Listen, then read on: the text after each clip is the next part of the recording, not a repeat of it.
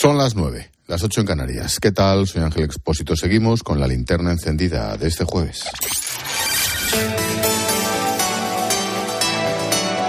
Con Expósito, la última hora en la linterna.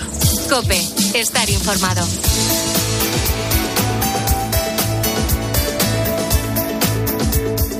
Seguimos contando la actualidad del día que te resumo en varias claves. Primero, el Constitucional avala la ley del aborto del gobierno Zapatero.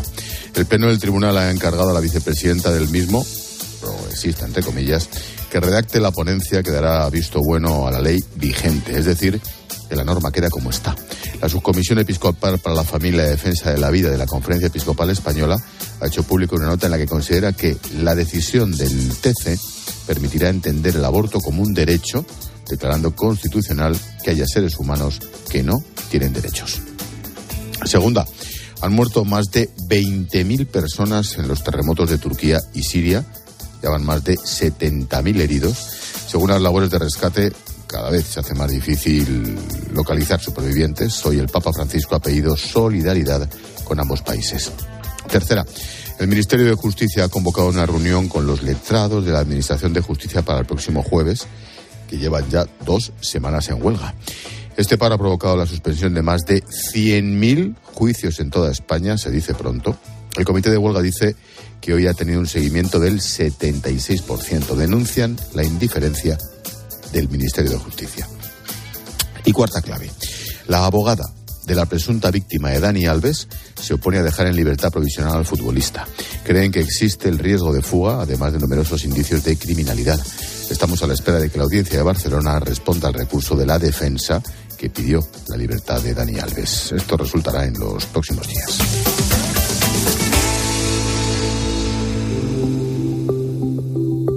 Escuchas la linterna. Con Expósito. Cope, estar informado. Después de meses de críticas, de tira y afloja y de cruces de enmiendas entre PSOE y Podemos, finalmente la Ley de Bienestar Animal se ha aprobado esta tarde en el Congreso. Votación de conjunto del proyecto de ley orgánica de modificación de la ley orgánica del Código Penal en materia de maltrato animal por tener el mismo carácter orgánico. Votos emitidos 348, sí 178, no 165, abstenciones 5. En consecuencia, queda aprobado el proyecto de ley orgánica. La incertidumbre se ha mantenido hasta el último momento porque los socialistas pues planteaban su enmienda que excluye a los perros de caza del proyecto de ley, algo que no compartía su socio de gobierno, o Podemos, ni tampoco Esquerra, Bildu o Más País. Finalmente, desde la formación morada han cedido para que todo el proyecto pudiera seguir adelante.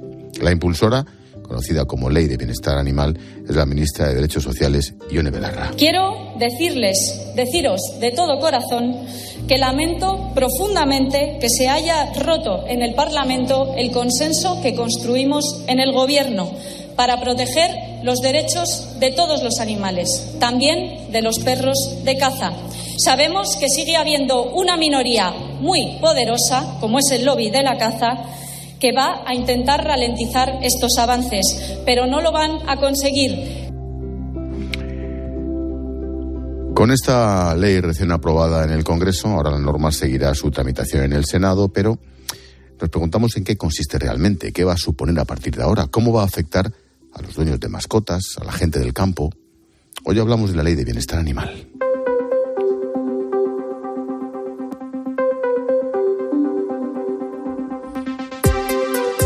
La realidad es que hablamos de una ley que no contenta a nadie. Mira, por un lado, como te he dicho, está la polémica de los perros de caza. El PSOE los ha excluido porque son utilizados para realizar actividades específicas y así la norma se puede aplicar exclusivamente a los animales domésticos.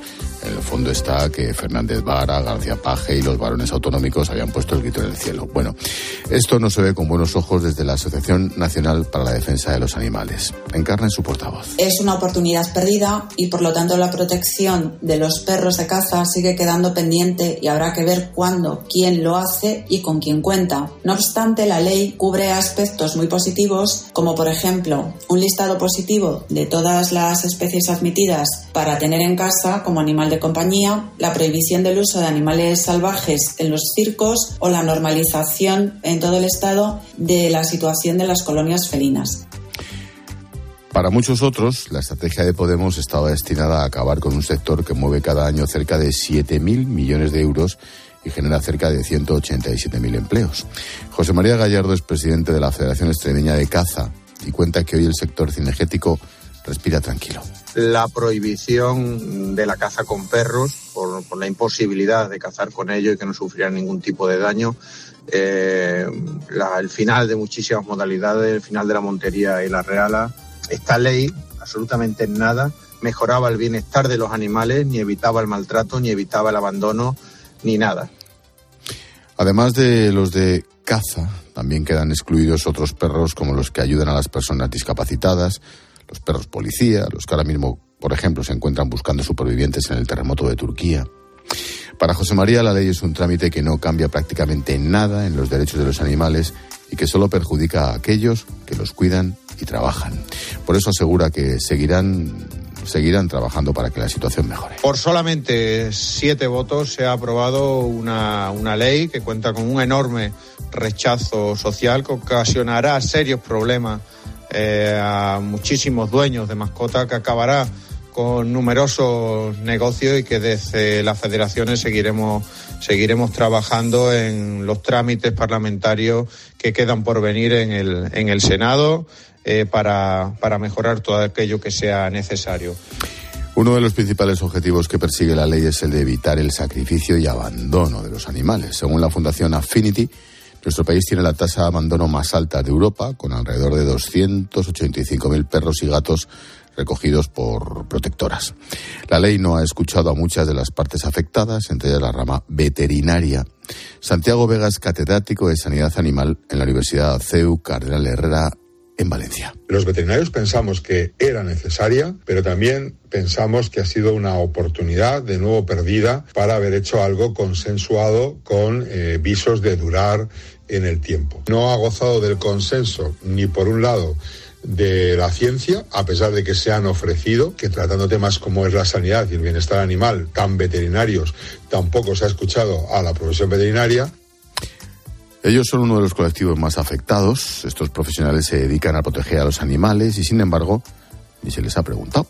Sobre la mesa, muchos puntos para el debate, por ejemplo, en la cría de perros, que solo podrá ser ejercida por aquellos que estén inscritos y certificados. En cuanto a los gatos, la esterilización será obligatoria en todos los casos a partir de los seis meses, que además tendrán que ser identificados con microchip. Otros aspectos que esta ley tiene eh, que son un poquito, que han sido bastante controvertidos, pues ha sido el tema de la gestión de las colonias felinas. Pensamos que probablemente esta nueva ley, más que resolver problemas, podría ocurrir que estuviera generando más problemas. O sea que habrá que esperar en la norma se prohibirá el sacrificio de animales domésticos si no se produce por razones sanitarias. Además, los casos en los que se produzca la muerte del animal, la condena se sitúa en 24 meses de cárcel, aunque podrá llegar hasta los 36 si se da más de un agravante. Por cierto, una condena superior a la fijada para los casos de violencia leve contra la mujer tampoco se podrá dejar sin supervisión a cualquier animal más de tres días consecutivos y en el caso de los perros, un día. A todo eso, suma que si quieres adquirir un perro tendrás que realizar por ley un curso de formación que te acredite como apto. Cristian Cortázar es veterinario catedrático en Castilla-La Mancha antes de tener una mascota vamos a tener que eh, pasar por un curso de formación. Es como si para tener hijos tuviéramos que pasar también por un curso de formación. Pero además, eh, para colmo de males, ese curso de formación no nos lo va a dar un veterinario, eh, sino que nos lo va a dar un activista animalista. Es como si para tener un hijo el curso, en vez de dárnoslo un médico, pues nos lo diese también un activista. Bueno, es, de verdad que es un, es un sinsentido. Además, es que no se pueden aplicar derechos humanos a animales. Mencionaba José María a los dueños de las tiendas de animales. Por ejemplo, la nueva ley va a prohibir la venta de este tipo de negocios y, por lo tanto, se impedirá comercializar con perros, gatos, conejos, hurones.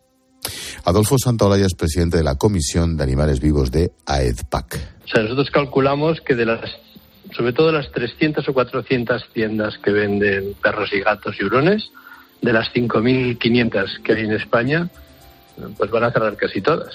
Y estos son miles de personas que se van al paro en un momento de crisis. Otra de las novedades es que quedan prohibidas aquellas actividades o espectáculos que provocan provocar daño a los animales. tales como peleas de gallos, circos. Una excepción es la tauromaquia, que está protegida por la Constitución. Bueno, vamos a intentar saber un poco más acerca de esta ley con Daniel Dorado, abogado y miembro de la Fundación Ética Animal. Daniel, ¿qué tal? Buenas noches. Buenas noches. Gracias por la invitación. Gracias por atendernos. ¿Cuáles serían las principales novedades, de manera esquemática, si es posible, Daniel? Bien, habría que distinguir entre lo que es la reforma del Código Penal y la, Ley de Protección Animal. En lo relativo a la reforma del Código Penal, la, la reforma es muy insuficiente. Se incluye a todos los animales vertebrados, estén domesticados o no, con lo cual las actividades de maltrato y de muerte de animales que no estén contempladas en la legislación de caza, por ejemplo, hubo hace unos años un caso de unos excursionistas que arrojaron a, un animal salvaje por, un, por un barranco, eso pasaría a ser delito. Pero las penas, eh, como máximo, serán de dos años de prisión. ¿Cuál es la consecuencia de esto? Que en el caso de carecer de antecedentes no se va a ingresar en prisión. Esto refleja claramente la insuficiencia de la reforma. En lo relativo a la ley de protección animal es muy amplio, es muy amplio, es muy difícil resumirlo, pero tal y como yo lo interpreto, eh, fundamentalmente lo que se busca es restringir la cría con ciertos límites. Eh, hay que tener en cuenta que los casos de abandono se producen porque se crían animales, porque se comercializan animales. Por lo tanto, la mejor manera de evitar los casos de maltrato es que se críen menos y fomentar la adopción. que quiere quien quiera convivir con un animal, pues puede acudir a una protectora, a, una perrera y adoptar un animal. Mm, capítulo perros de caza. ¿Qué te parece? ¿Quedan excluidos? Sí, esto muestra la insuficiencia de la ley. No hay motivo alguno, no hay motivo alguno para excluir a los perros de caza, a los perros utilizados para cazar. De hecho, estos perros están incluidos en la inmensa mayoría de normativas autonómicas de protección animal aprobadas por diversos partidos políticos, por, el Partido Popular, por el Partido Socialista, eh, con acuerdos con otros partidos. Entonces, si hasta ahora no se excluía en la mayoría de comunidades autónomas a los perros utilizados para cazar, ¿por qué en una ley nacional debería ocurrir? ¿Por, qué, ¿Por, qué, crees que ¿Por qué crees que se ha hecho así? Por, lógicamente por presiones de al PSOE, que es, el, es realmente el responsable de que esto haya sido así, porque ha, introducido una enmienda con, partidos que luego además han votado en contra de la ley, ¿no? por presiones por parte de los cazadores y por parte de lo que se llama sector rural, que no deja de ser un término eufemístico, porque dentro de, eh, dentro del sector rural, dentro de las personas que viven en pueblos, hay, hay quienes piensan de una manera y quienes piensan de otra. Pero es fundamentalmente por, el, por la presión del sector de la caza eh, hacia el Partido Socialista. Mm, ¿Cómo se endurece la ley en los casos de maltrato y abandono? ¿Te parece bien? Bueno, vamos a ver, en lo relativo a la reforma del Código Penal, ya lo he comentado, es, es claramente insuficiente porque la pena máxima sigue siendo dos años de prisión. En lo relativo a, la ley, eh, a la ley de protección animal, bien, es decir, hay, se establece, digamos, un mínimo. Hay que tener en cuenta que ya existían normativas eh, autonómicas que también establecen las también establecen un sistema de sanciones en caso de infracciones. Pero bien eh, pero como digo es insuficiente pero eh, no creo que haya que quedarse eh, con, con que esto es un régimen de multas con el objetivo de, de recaudar la protección animal no debería entenderse así sino que debería entenderse eh, como tendente a favorecer una relación mejor con los animales. En este sentido hay algunos pasos positivos como la eh, elaboración de un plan estatal de protección animal que busca reducir los casos de maltrato, que busca fomentar la adopción. En ese sentido sí que pienso que la ley es un avance. Em, el tema el tema del comercio. Criadores, especies exóticas, tiendas de animales, queda prohibido vender estos animales en comercios. ¿Te parece bien? Bien, hay que diferenciar. En las, en las tiendas lo que no se va a poder vender son perros, gatos y hurones, si no hay un plazo de 12 meses desde la entrada en vigor. Eh, los criadores van a poder seguir vendiendo eh, animales de un, listado que se desarrollará en el reglamento. Pienso que no debería venderse. Como digo antes, si existe abandono es porque existe cría. Quien quiera eh, convivir con un animal está bien, perfecto, como un miembro más de la familia debería adoptar. Por lo tanto, yo soy partidario de restringir la compra, de acabar con, la, con el comercio de animales tanto en las tiendas como en los creadores. Si se ponen determinados límites y eh, se consigue que al menos no haya esa adquisición compulsiva, esa compra compulsiva porque alguien ve un animal y no es capaz de las tiendas y de esa manera se reduce el comercio y de esa manera se reduce el maltrato, mejor que lo que hay ahora. Pero como comentaba antes, yo pienso que hay que avanzar hacia un sistema de adopción de animales, no de compra de animales pues volveremos a hablar, que esto todavía queda, que esto todavía queda trabajo. Daniel Dorado, abogado, miembro de la Fundación Ética Animal. Gracias por la asesoría, Daniel. Buenas noches. Muchas gracias. Adiós.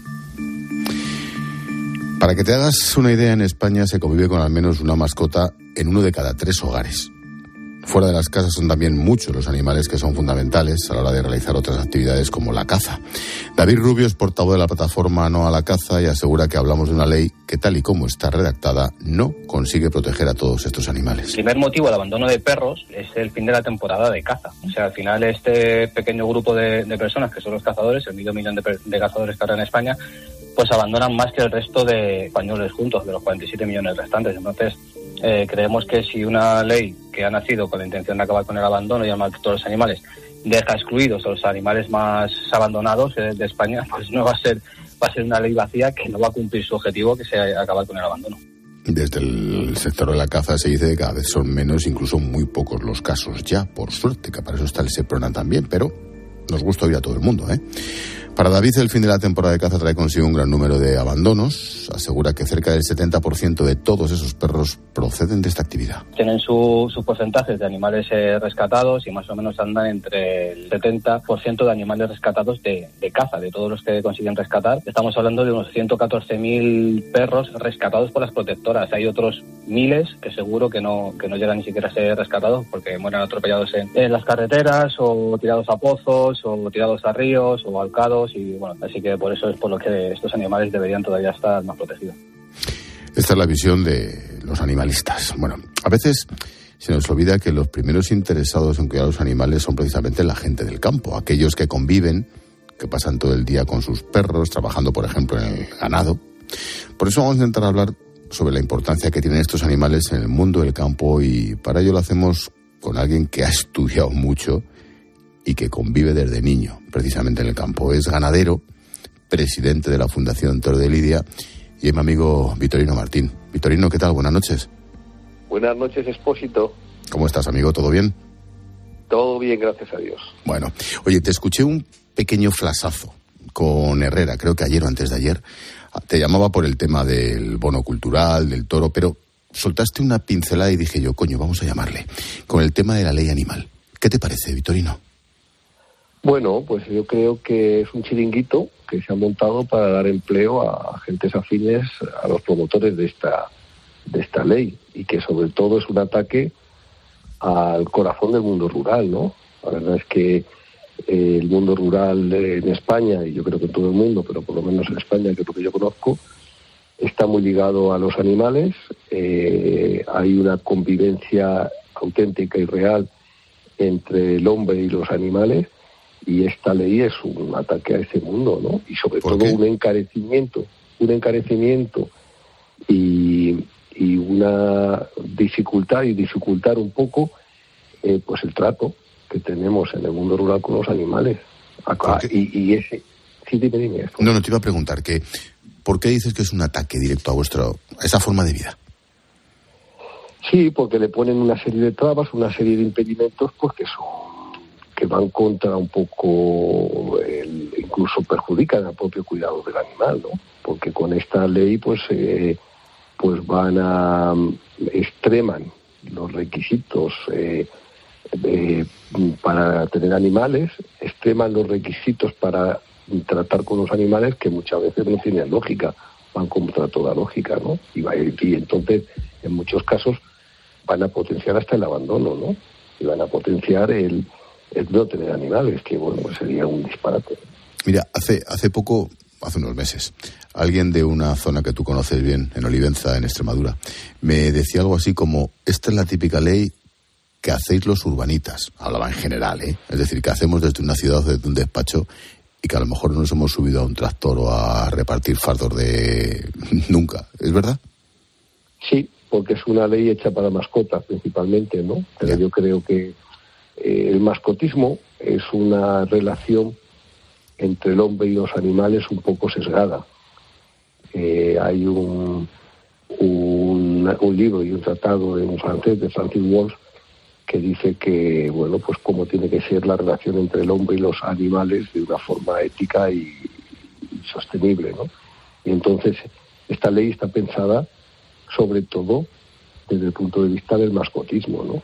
Y además yo pienso que al final, en muchas ocasiones, el, se está confundiendo desde el mundo urbano la relación con el animal y muchas veces el fracaso entre las relaciones humanas se trasladan a las relaciones con el animal. Y yo he visto cómo, bueno, todo lo vemos, cómo sustituyes eh, ser padre por tener una mascota, sustituyes relacionarte con tus vecinos por tener una mascota.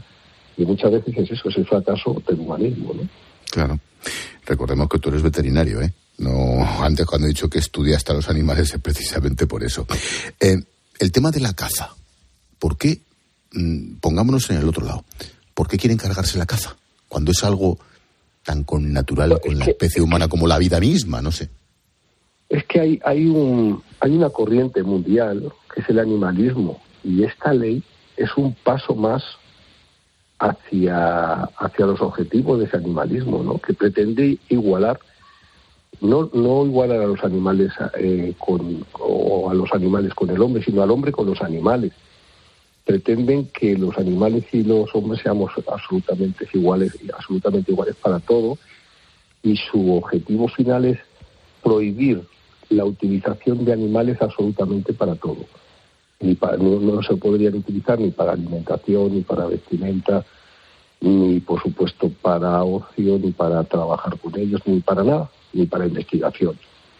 Y entonces, esto es un paso más hacia el avance de ese, ese mundo eh, diferente completamente al que tenemos ahora mismo. Sería cambiar la sociedad tal y como la conocemos y la caza es otro objetivo, como son los toros. Entonces, en todo lo que sea eh, la, utilizar el animal estaría prohibido. Entonces, eh, la caza es uno de los sustentos principales del mundo rural en estos momentos, junto con la ganadería. Entonces, pero nos hemos oído decir que, que hay que ser veganos, nos hemos oído decir que no hay que comer carne, que no hay que tomar leche, que no hay que comer huevos, que no hay que montar a caballo, que no se puede experimentar con los animales, que no hay que vestir con prendas de origen animal. Es así, esa es, esa es la filosofía animalista. Mm. Y es, esta ley de protección animal es un paso más hacia ese objetivo que quieren conseguir en un futuro. Has mencionado la tauromaquia. Si no estuviera protegida por la Constitución, ¿habría ido para adelante la ley también? Sí, por supuesto. La han intentado eh, obstaculizar, la han intentado perjudicar desde todos los puntos de vista. Eh, hace poco, como tú muy bien decías, se ha ganado un recurso en el Tribunal Supremo porque a la gente del toro nos discriminan cada vez que pueden y no se dan cuenta que estamos, que por muchos motivos la cría del toro bravo es un ejemplo de relación del hombre con los animales. Y bueno, podemos no estar de acuerdo a lo mejor con, con la gente que ama los animales en la Lidia. Bueno, que eso yo lo siento por ellos y no tienen la sensibilidad suficiente para saber lo que pasa en el ruedo, se pierden muchas cosas. Pero todo lo demás somos un ejemplo de cría de animales de una manera sostenible y además en perfecto equilibrio con el medio ambiente.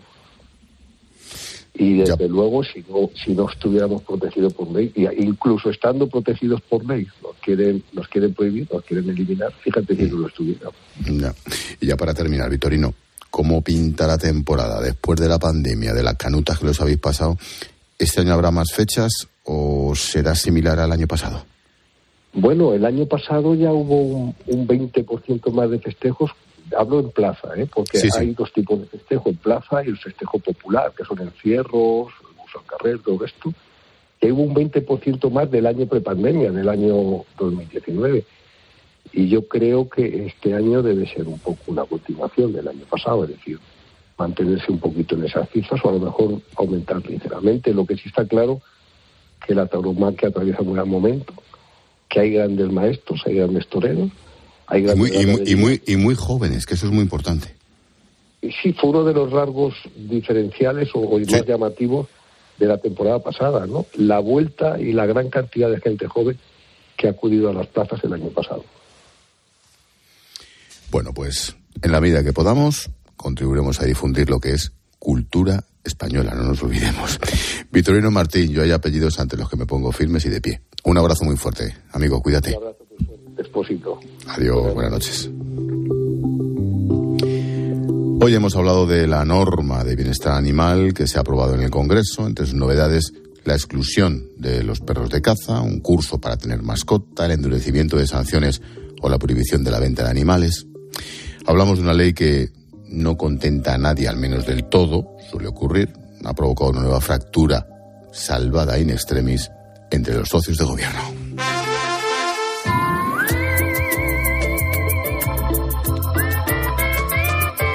Hola, Palo. Qué bien, Selvas. Qué bien silbas. Te sorprenderías. Qué Mensajito de línea directa. Sí, porque seguro que alguna vez se te ha averiado el coche y seguro que, bueno, pues no, lo que te ha pasado es que tu seguro no te ha dado un coche de sustitución. Bueno, pues ahora puedes estar tranquilo con el seguro de coche de línea directa porque tienes coche de sustitución también en caso de avería. Cámbiate y te bajan el precio de tu seguro, sí o sí. Vete directo a lineadirecta.com o llama al 917-700-700. Es el valor de ser directo. Estás escuchando la linterna de Cope. Y recuerda que si entras en cope.es, también puedes llevar en tu móvil las mejores historias y el mejor análisis con Ángel Expósito. A la hora de alquilar, ¿eres un aventurero en busca de que te paguen el alquiler? ¿O confías en la única empresa que mantiene la morosidad en 0% en el alquiler? Cada día somos más los que disfrutamos de la protección de alquiler seguro. Llama ahora al 910-775-775. Alquiler seguro. 910-775-775. Hola, soy Javier Sierra, soy escritor y para mí la radio es la ventana que se abre todos los días para que el mundo entre en mi casa y me diga cómo se encuentra y hacia dónde va. 13 de febrero, Día Mundial de la Radio. Gracias por escuchar Cope. Escuchas la linterna. Y recuerda, la mejor experiencia y el mejor sonido solo los encuentras en cope.es y en la aplicación móvil. Descárgatela. Estos son algunos de los sonidos más auténticos de nuestro país. El rumor de la siesta después del almuerzo. El repicar de las campanas de la Puerta del Sol. Ese alboroto inconfundible de nuestra afición y el más auténtico de todos. El afilador. Solo para los amantes del auténtico, crema de orujo, el afilador. El afilador. El afilador, el sabor del auténtico orujo. ¿Y tú? ¿Por qué necesitas fluchos? Porque es tiempo de pensar en lo que te gusta, en la moda que te hace sentir vivo, chic, casual, sport. Nueva colección de otoño-invierno de fluchos. La nueva moda que viene y la tecnología más avanzada en comodidad unidas en tus zapatos. ¿Y tú? ¿Por qué necesitas fluchos? Fluchos. Comodidad absoluta.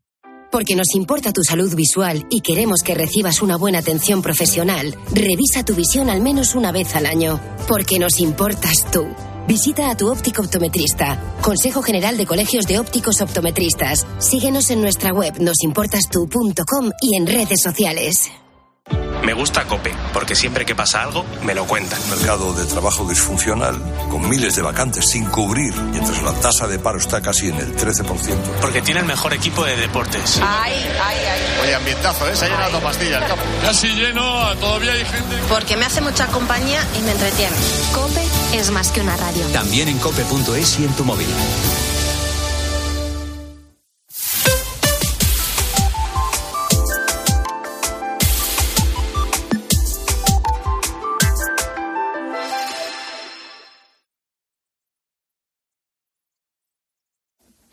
Nueve y media, ocho y media en Canarias. Expósito. La linterna. Cope, estar informado. El vicepresidente del Banco Central Europeo, Luis de Guindos, reconoce que actuaron tarde y que la subida de tipos de interés debería haber empezado unos meses antes a cuando lo hicieron. Dice que subestimaron la persistencia de la inflación y que los efectos de las políticas monetarias van a tardar unos dos años en hacer efecto. Pilar García de la Granja, buenas noches. ¿Qué tal Ángel? Buenas noches. Oye, todo esto mientras esperamos nuevas subidas. ¿Qué te parece lo dicho por Luis? Bueno, pues fíjate que, que, lo ha repetido aquí cientos de veces Fernando Fernández, ¿no? Nuestro economista de cabecera todos los lunes. El Banco Central Europeo efectivamente ha llegado tarde a esa subida de tipos de interés como llegó tarde la Reserva Federal. El presidente de la Fed Powell lo reconocía a mediados del año pasado. Guindos, el Banco Central Europeo, pues casi nueve meses después. Y la pregunta es, ¿por qué llegan tarde? ¿Por qué han llegado tarde a subir los tipos de interés desde las instituciones? Bueno, pues básicamente, Ángel, porque pensaron, fíjate que la inflación era pasajera porque era cuestión de la demanda. Había muchos pedidos, pero cuellos de botella. Tú te acordarás de todo esto. Sí, sí. Pero no era así. Resulta que la inflación era de oferta. La subida exponencial de los precios energéticos y otras variables, como por ejemplo el coste de la transición energética y la subida de los impuestos, lo que han provocado es una subida en origen de todos los precios y por lo tanto esto se ha trasladado a toda la cadena. En los primeros momentos había mucho dinero barato en el mercado, no se notaba. Con la subida de tipos de interés, lo que se pretende es enfriar la economía, es decir, que se pare el consumo. Parece contradictorio, Ángel, pero ese es el objetivo. Mm, Alemania, la inflación se queda en el 8,7, una décima más, igual que en España, una décima más en enero. La semana que viene conoceremos la cifra definitiva, pero la tendencia es que esto se mantiene, va para largo, ¿no? Claro, la inflación está lejos de controlarse. Te recuerdo que la subyacente en España está en su mayor nivel desde 1983 y esta es la inflación que se considera estructural, la más difícil de bajar. El Banco Central Europeo va a subir los tipos de interés y ahora ha anunciado 50 puntos básicos. El mes que viene habrá subido 100 puntos básicos, un punto entero porcentual en tres meses. Subidón. Uh -huh. um, de vuelta a casa. Se prevé que las subidas salariales van a congelar la creación de empleo. Se espera que el número de parados supere los 3 millones oficialmente. Si contamos bien, ya lo supera con creces. ¿Esta va a ser la tendencia para todo el año? Bueno, pues los expertos dicen que sí, Ángel, y, um, y no será tampoco que, no se ha avisado, ¿no? Imagínate, por ejemplo, contratar a una persona para ayudar en el hogar o a un cuidador para dos personas mayores. Esto ya supone 20.000 euros al año para quien les contrata. Y este es solo uno de los sectores afectados, hostelería, repartidores, talleres mecánicos, peluquerías, oficinistas. ¿Qué te voy a contar que no sepas? Oye, eh, mientras el empleo se estanca, los concursos de acreedores aumentan un 12,6% en enero. 367 empresas, concursos de acreedores, Madrid, Cataluña, Valencia. ¿Qué consecuencias tienen? Bueno, vamos a ver, un concurso de acreedores es la antigua suspensión de pagos. Estos son empresas, pymes en su gran mayoría, que no pueden seguir adelante y que tienen que cerrar. Y esto es un drama, porque son persianas de negocios que se bajan y que no vuelven a subir. Vamos a por el invitado. Venga. Venga.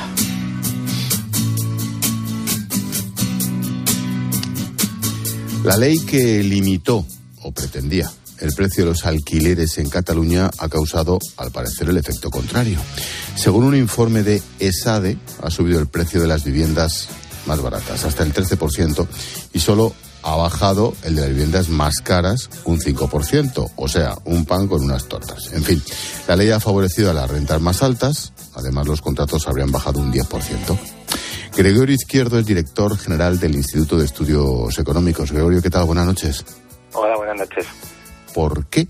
¿Por qué se habría producido este efecto? Bueno, eh, son los efectos de los controles de precios, que es una política equivocada y contraproducente siempre. Contraes la oferta del alquiler, contraes las inversiones en mantenimiento y nuevos flujos de viviendas, y esto produce unos mayores precios y una deterioro de la calidad del parque. Era previsible y es ese pedido. ¿Qué tal, Gregorio? Buenas noches. Y, y, sabiendo que era previsible que había otros ejemplos en otras ciudades europeas, ahora mismo estoy recordando Berlín, ¿por, ¿por qué se aprueba a topar los precios cuando ya se sabe cuál va a ser el resultado de esa medida?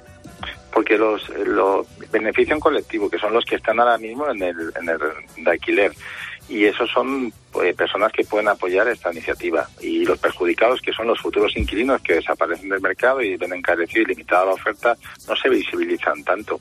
Al final es un problema de, elección pública y de miopía, que priorizas el corto sobre el medio y largo plazo y no tienes en cuenta los efectos generales. Por ejemplo, el caso de Berlín, el mercado del inmobiliario se contraja a la mitad eh, de lo que era antes. Donde había un problema, que había un mercado que funcionaba razonablemente en Alemania, mucho mejor que en España, pero crearon el problema. Menores, mayores precios, donde había una tensión de precios en, el centro de Berlín, se extendió a toda la región y contrajo la oferta, vamos, un despropósito. Y ese es un caso que ha sido estudiado mucho por la, profesión y, es el ejemplo paradigmático de los efectos contraproducentes de este tipo de acciones. Em, en parte lo has apuntado, pero ¿qué consecuencias puede tener esto a largo plazo, Gregorio? Bueno, yo lo que creo es, eh, es que también depende de, la, intensidad de la intervención, la duración de la intervención la ley del año 64 de intervención del mercado de alquileres con las pruebas forzosas y congelación de lo mismo, lo que hizo, hizo desaparecer el mercado de alquileres en España hasta que los años, durante dos décadas, hasta que llegó la reforma del 85. Es una contracción de, la oferta de alquileres brutal, un encarecimiento y un problema que trasciende el alquiler. Esto perjudica muchísimo la movilidad geográfica de las personas y los jóvenes porque la gente en ese contexto se tiende a entrampar, a sentar en la vivienda que, disfruta en ese momento, aunque no sea la que necesitaban en en dimensión, en situación o en calidad. Pues la gente lo que hace es que se inmoviliza. Y esto es justo lo que se necesita para mejorar la, la, la empleabilidad de las personas, ¿no? La verdad, y, luego los que más perjudican son los inquilinos de futuro, que al final la gente con menores rentas, más vulnerables, normalmente los más jóvenes, se ven directamente expulsados del mercado, que son los que justifican este tipo de intervención. La verdad es que los grandes perdedores son los que pretendían beneficiarlo, como han dicho el estudio de SADI, como ya dijo hace unos meses, un estudio que también hicimos al respecto de institutos económicos, digamos, hay más conclusiones que SADI, que por otro un estudio muy bien planteado. Lo, acabas de explicar, ¿no? El problema del precio del alquiler recae sobre la oferta y no sobre la y no sobre la demanda. Pero vosotros qué propondríais hacer? Porque parece evidente que hace falta más vivienda en alquiler y no sé, imagino que más vivienda pública también. Yo creo que hace falta más oferta de alquiler y para eso lo que hace falta es incentivar a la oferta, mejorando la, la seguridad jurídica, dando mayor garantía de la propiedad, no reduciendo la misma para que los androides se animen a, alquiler ante, los problemas inevitables de riesgo de impagos y desahucios, ¿no? Esto supondría una caída de la prima riesgo de alquiler y un menor precio. También dando incentivos fiscales. Por ejemplo, la gente obvia que el año pasado subió la tributación de las entidades especiales de arrendamiento de viviendas en, por cuatro, se multiplicó la tributación efectiva de tierra por cuatro veces. Y también dando un equilibrio. Las regulaciones de cualquier tipo son las que hacen interesantes para la oferta y la demanda, que son relaciones equilibradas entre arrendadores y arrendatarios. Cuando se sigue a por una de las partes, lo que se acaba es desapareciendo el mercado, porque al final tiene que haber alguien que le interesa alquilar como arrendador y alguien que le interesa alquilar como arrendatario. Y eso es lo que se está desapareciendo. El problema de la oferta, pues claro, es que si no hay oferta, por mucho que el regulador o la normativa quiera establecer, difícilmente encontrarás un alquiler. Será un alquiler de papel, no un alquiler real, porque hay que una vivienda construida y esa vivienda necesita una inversión, necesita alguien que ahorre para ello y, y con un entorno desfavorable a la inversión a largo plazo, a la seguridad jurídica, pues es difícil que la gente se plantee este tipo de alternativas. Mm, antes apuntaba Pilar el, el ejemplo de Berlín, es el ejemplo típico. Estamos hablando con la percha de lo que está ocurriendo en Cataluña. ¿Podría ocurrir lo mismo en el resto de España con el tope al precio del alquiler? Gabriel, Gregorio, perdona. Bueno, sí, el, tema de Cataluña es lo que se ha visto cuando vemos, por ejemplo, la cuesta de condiciones de vida, cómo se ha reducido significativamente el número de hogares en alquiler en Cataluña. Pero lo que haría sería eh, contraer el mercado del alquiler a unos niveles de, que posiblemente nos sorprenderían a, todos los que, incluso a los pretendidos defensores de esta norma, ¿no? Pero yo creo que es que eh, el, tema es cuando algo no funciona y después de esta coste-beneficio se ve que no es razonable, lo que tenemos que plantearlo es suprimir esa normativa, no extenderla al resto, porque que un problema se generalice no es una solución, es un problema mayor. Ya, pero eh, ellos no lo ven así. Es decir, políticamente hablando, hay tantos votos que te permitan seguir manteniendo este tipo de iniciativas que al final lo que están haciendo es contraer el mercado, tan importante como, como el hecho de poder tener una vivienda en alquiler?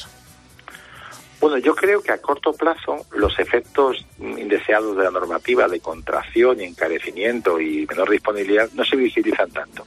Por tanto, a corto plazo son los, efectos amables del, inquilino que ve que no le suben su alquiler como eh, el, el mercado lo hubiera requerido pero eh, a medio y largo plazo eh, los efectos son tan brutales que prácticamente en ese tipo de normativas que eran muy frecuentes hace decenias, eh, hace años en el mundo avanzado, ya no se, se han abandonado y se, y se, están dejando atrás.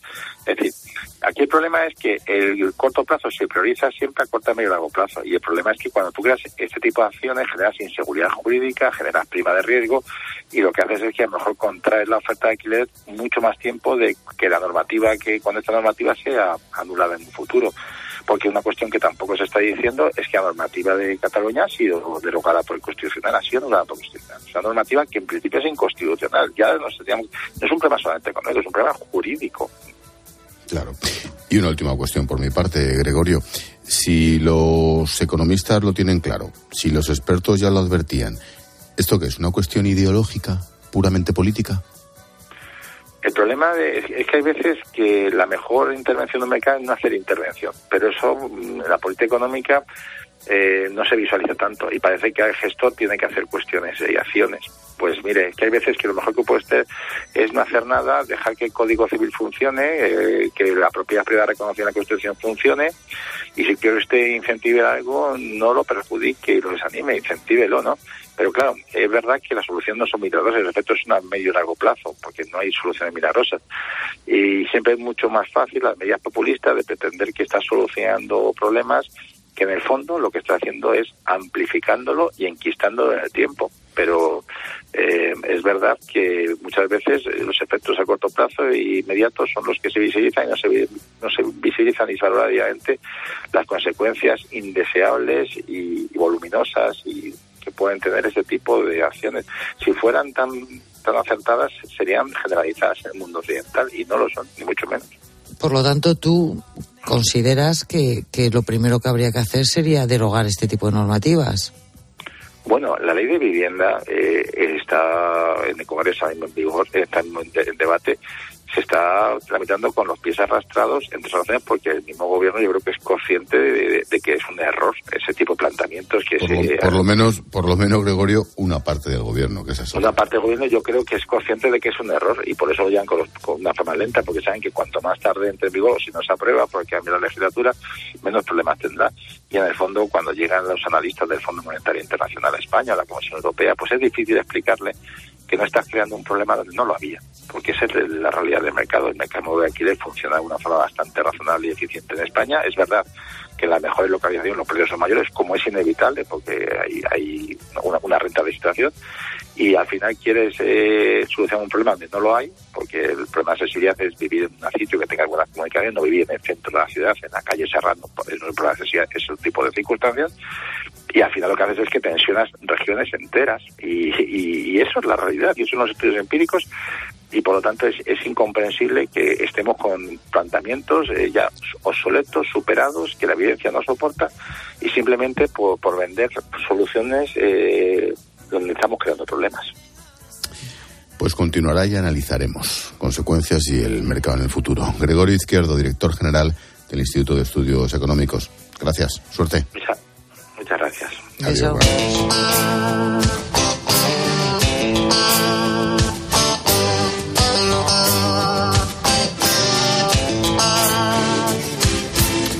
A esta hora, María Jesús Pérez, jefe de economía de ABC, nos trae el número, el dato del día.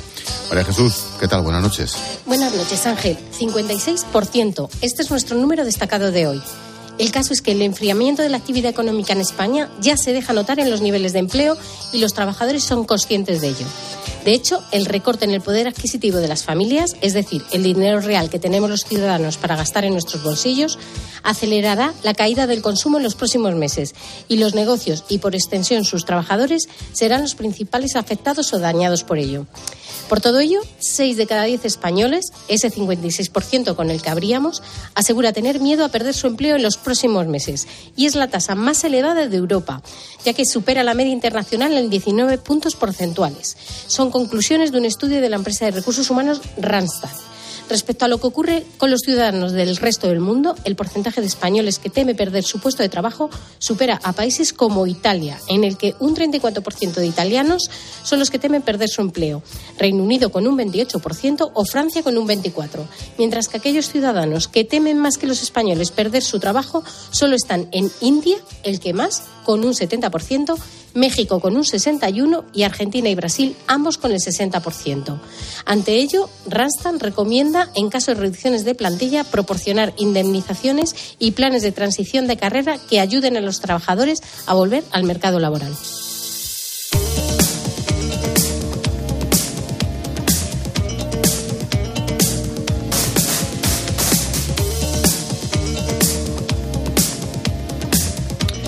Como cada jueves dedicamos este espacio en la linterna a los emprendedores en nuestro país. Lo hacemos primero con Bruno Acero, es cofundador de Golfi, con dos es, Golfi.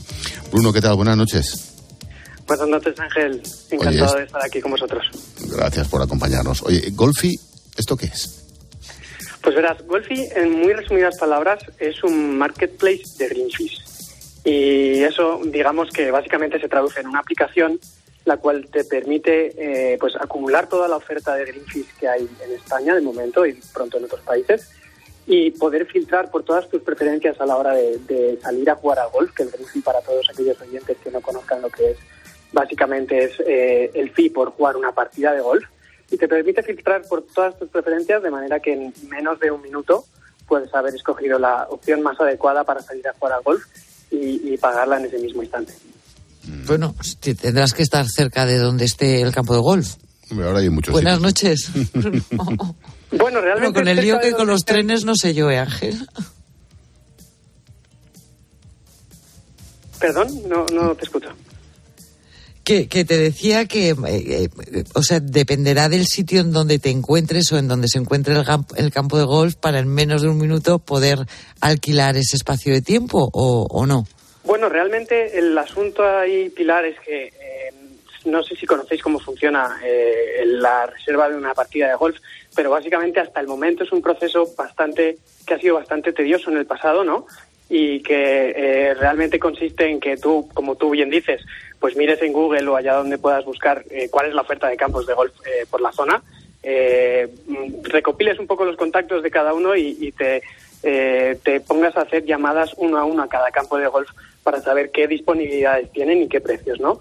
Eh, si alguno de ellos tiene web, pues también puedes consultar en su web, pero al final un proceso en el cual tú tienes que hacer el propio research por ti mismo, ¿no? Recopilar toda esa información y tras 15, 20 minutos tratar de poner en común con tus amigos y reservar eh, mm. una partida finalmente, ¿no? Y lo que te permite Golfi es tener toda esa información, digamos, en un único marketplace, eh, que puedas hacer ese filtro de todas tus preferencias, desde dónde jugar, a qué hora, eh, cuánto te quieres gastar por el Rinfi, etcétera, y simplemente con dos clics más eh, pagar la partida y que la tengas reservada para ir directos al campo y que solo te quede jugar. Mm, ¿Cuándo empezó la aplicación, Bruno, y qué tal va la cosa? Pues la aplicación la lanzamos, digamos, abrimos, digamos, el marketing hace como unos siete meses. ¿Solo? Y solo siete meses. Empezamos a desarrollar muchísimo antes, la verdad. Eh, pero de momento va bastante bien. la aplicación surge sobre todo de, dos factores que tenemos el equipo fundador y es uno por un lado que, somos unos emprendedores eh, natos, tenemos mucha vena emprendedora y el segundo sobre todo más importante que somos unos apasionados del golf, ¿no? Y, bueno, hace ya muchísimo tiempo que conocí a mi socio actual, Javier, el primero de los cuatro socios eh, que forma parte de Golfi y la verdad es que ambos trabajábamos en un entorno muy emprendedor, eh, en un un Venture Builder que se llama una fábrica de startups, eh, donde aprendimos a, escalar negocios digitales. Y, yo jugaba el golf de toda la vida, pero eh, Javi en este caso no. Y comenzaba a jugar por aquel entonces, hace, digamos, dos años más o menos, y compartíamos impresiones de, joder, eh, realmente acceder a jugar al golf no es tan fácil como, como lo es en otros deportes o incluso en otras industrias que están mucho más avanzadas, ¿no? Y allí empezamos a darle vueltas y ya nos armamos de valor y nos lanzamos. Qué bueno. Oye, Bruno, ¿y tenéis mucha competencia? Y si es que sí, ¿qué os diferencia a vosotros del resto de la competencia posible que tengáis? Pues verás, la competencia directa, directa, digamos que no hay. La verdad es que como te digo, tenemos la suerte de haber atacado un sector que está en una etapa de digitalización un poco más eh, previa, digamos, y, no hay ninguna aplicación eh, intuitiva como es la nuestra y user-friendly que te permita acceder a toda la oferta, filtrarla y transaccionar en la propia aplicación, ¿no? Y que tengas tú tu reserva ya en el móvil y que sepas que te están esperando en el campo con todos tus datos para entrar a jugar. Bruno, la última. ¿Dónde os podemos encontrar? ¿Dónde se informa uno de cómo funciona, de lo fácil que es, de ese par de clics? ¿Dónde? Pues verás, eh, la aplicación está desarrollada tanto para iOS como Android. Entonces, en cualquiera de esas dos stores, si ponen Golfi, como tú has dicho, con dos Is, dos Es, perdón, eh, pueden acceder a, la aplicación y ver toda la información. Bruno Acero, cofundador de Golfi. Gracias y suerte. Muchas gracias a vosotros. buenas noches. Hablamos ahora con Ignacio Mayorga, nuestro segundo emprendedor del día, cofundador de Tuanzu, de letreo. T-W Anzu, con Z, Tuanzu. Ignacio, ¿qué tal? Buenas noches. ¿Qué tal, Ángel? ¿Cómo estás? Buenas noches. ¿Qué es Tuanzu, Ignacio?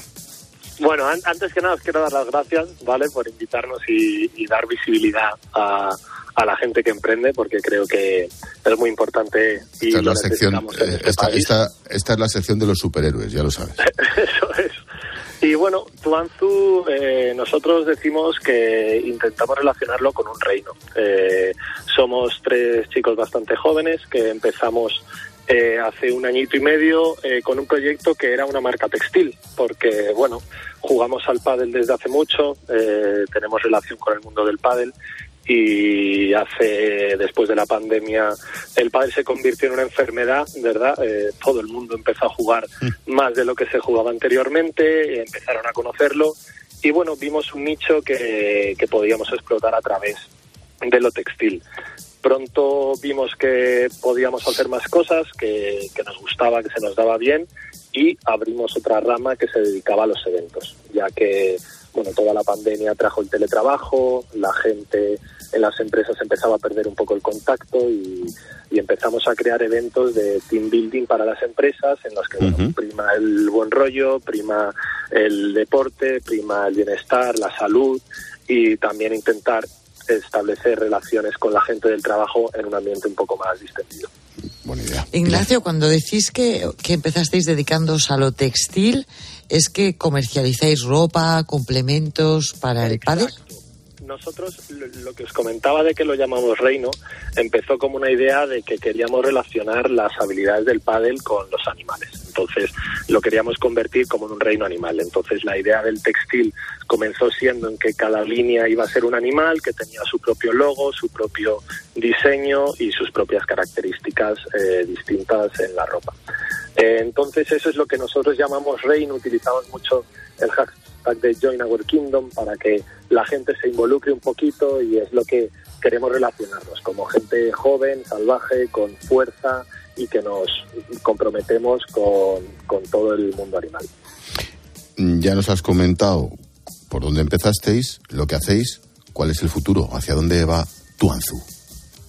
Pues bueno, yo creo que el futuro ahora mismo eh, del pádel en general, no solo de Tuanzú, es seguir creciendo, intentar abarcar el mayor espacio posible. Creo que ahora mismo hay muchas oportunidades en España, pero también hay muchísimas oportunidades fuera, que es lo que estamos intentando hacer, intentar entrar en mercados extranjeros, intentar llevar el pádel de la mano de Tuanzú y viceversa a otros países y a otras regiones y intentar que bueno que todo el mundo pueda tener acceso a, a poder disfrutar de este maravilloso deporte que creo que a todo el mundo que lo empieza a practicar por primera vez o que lleva tiempo, tiempo practicándolo lo disfruta un montón. ¿Y dónde os podemos encontrar, Ignacio? Pues mira, nosotros tenemos las redes, las redes sociales, que como ha dicho Ángel, es un poco difícil de deletrear, pero es P-W-A-N-Z-U en Instagram y en y la página web. T-W-A-N-Z-U. Tuanzu. Pues tomamos nota. Pilar, ya sabes, eh, cómprate una raquetita de estas, que tampoco hay de todos los precios, ¿eh? La verdad es que yo no sé jugar al pádel. Tendría que empezar por tomar clases antes Puede de, muy- de oye, pensar en el outfit. Perdona, seguro que los de Tuazo también te lo organizan, ¿que no, Ignacio? Claro, nosotros empezamos organizándolo tanto para la gente que tiene más experiencia como para los nuevos. Sobre todo eso, que todo el mundo pueda tener la oportunidad de, de disfrutar y hacer deporte, que al final es lo que, lo que nos Prepáranos un team building a Ángel y a mí. ¿Sabes lo que pasa? Sería fenomenal. ¿Sabes lo que pasa? Que, que este deporte, yo jugaba algo hace, hace años, ¿no? Pero que este deporte empezó como una cosa muy, muy elitista y ahora cualquier pequeña urbanización, cualquier edificio que tenga un poquito de jardín, te planta una pista de pádel. Esto lo ha popularizado muchísimo, ¿no? Bueno, creo que el pádel es, está llamado a seguir creciendo. Es un deporte que tiene mucha facilidad para empezar, eh, que es muy social porque al final son cuatro personas, eh, que tienes una mejoría muy rápida, que es muy importante. Quizá en otros deportes como el tenis necesitas más habilidades y que una pista de pádel entra, como dices, en cualquier lado. Creo que de hecho ahora la gente antes a lo mejor para comprar una casa decía, bueno, voy a ver si tiene piscina, si tiene eh, columpios, etcétera, y ahora hay mucha gente que mira directamente a ver si tiene pista de pádel para evitarse las reservas en clubes, etcétera. Qué bueno. Pues tomamos nota. Ignacio Mayorga, cofundador de Tuanzu. Gracias y suerte. Muchísimas gracias a ambos. Adiós, buenas noches. Chao, chao. Sea, que tú sabes jugar al pádel. Yo soy campeón del mundo. Eh, Pilarín, que mañana más. Hasta mañana. Venga, un beso, adiós. Chao, chao.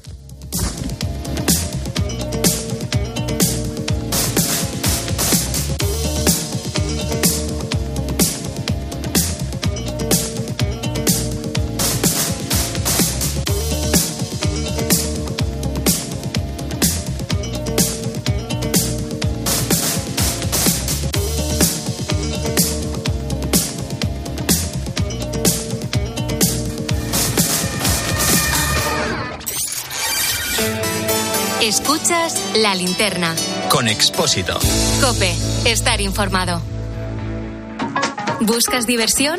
La dificultad para conciliar trabajo y familia explica caída demográfica en China. Bueno, porque además allí los abuelos en China siguen trabajando. Y aquí. De aquí. Sí, sí, Mírame a mí. A las 10 de la mañana la tienes asegurada con Carlos Herrera en Herrera en Cope. Pues oye, yo estoy deseando ir a buscar nietos. La ventaja nuestra, tuya, de Tony y mía es que cuando nos ves nietos, no vamos a poder. Hijos nos van a dejar a la tata para que cuide de los nietos y de nosotros. Eso no.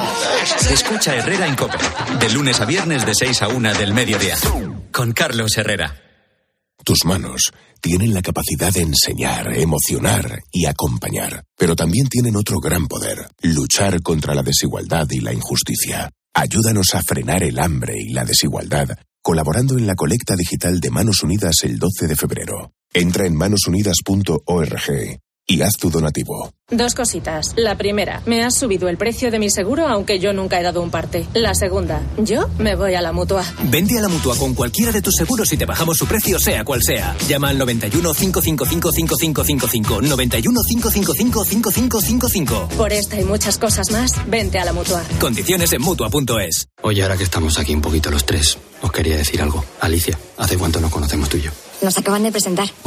Y Alberto. Soy Félix. Pues Félix, para mí, para mí, ¿eh? Es como si fuerais mis hijos. Los dos, ¿eh? Padre no hay más que uno. Claro que por 17 millones, a lo mejor te sale alguno más. Ya está a la venta el cupón del Extra Día del Padre de la ONCE. El 19 de marzo, 17 millones de euros. Extra Día del Padre de la ONCE. Ahora cualquiera quiere ser padre. A todos los que jugáis a la 11, bien jugado. Juega responsablemente y solo si eres mayor de edad. Escuchas la linterna. Y recuerda, la mejor experiencia y el mejor sonido solo los encuentras en cope.es y en la aplicación móvil. Descárgatela.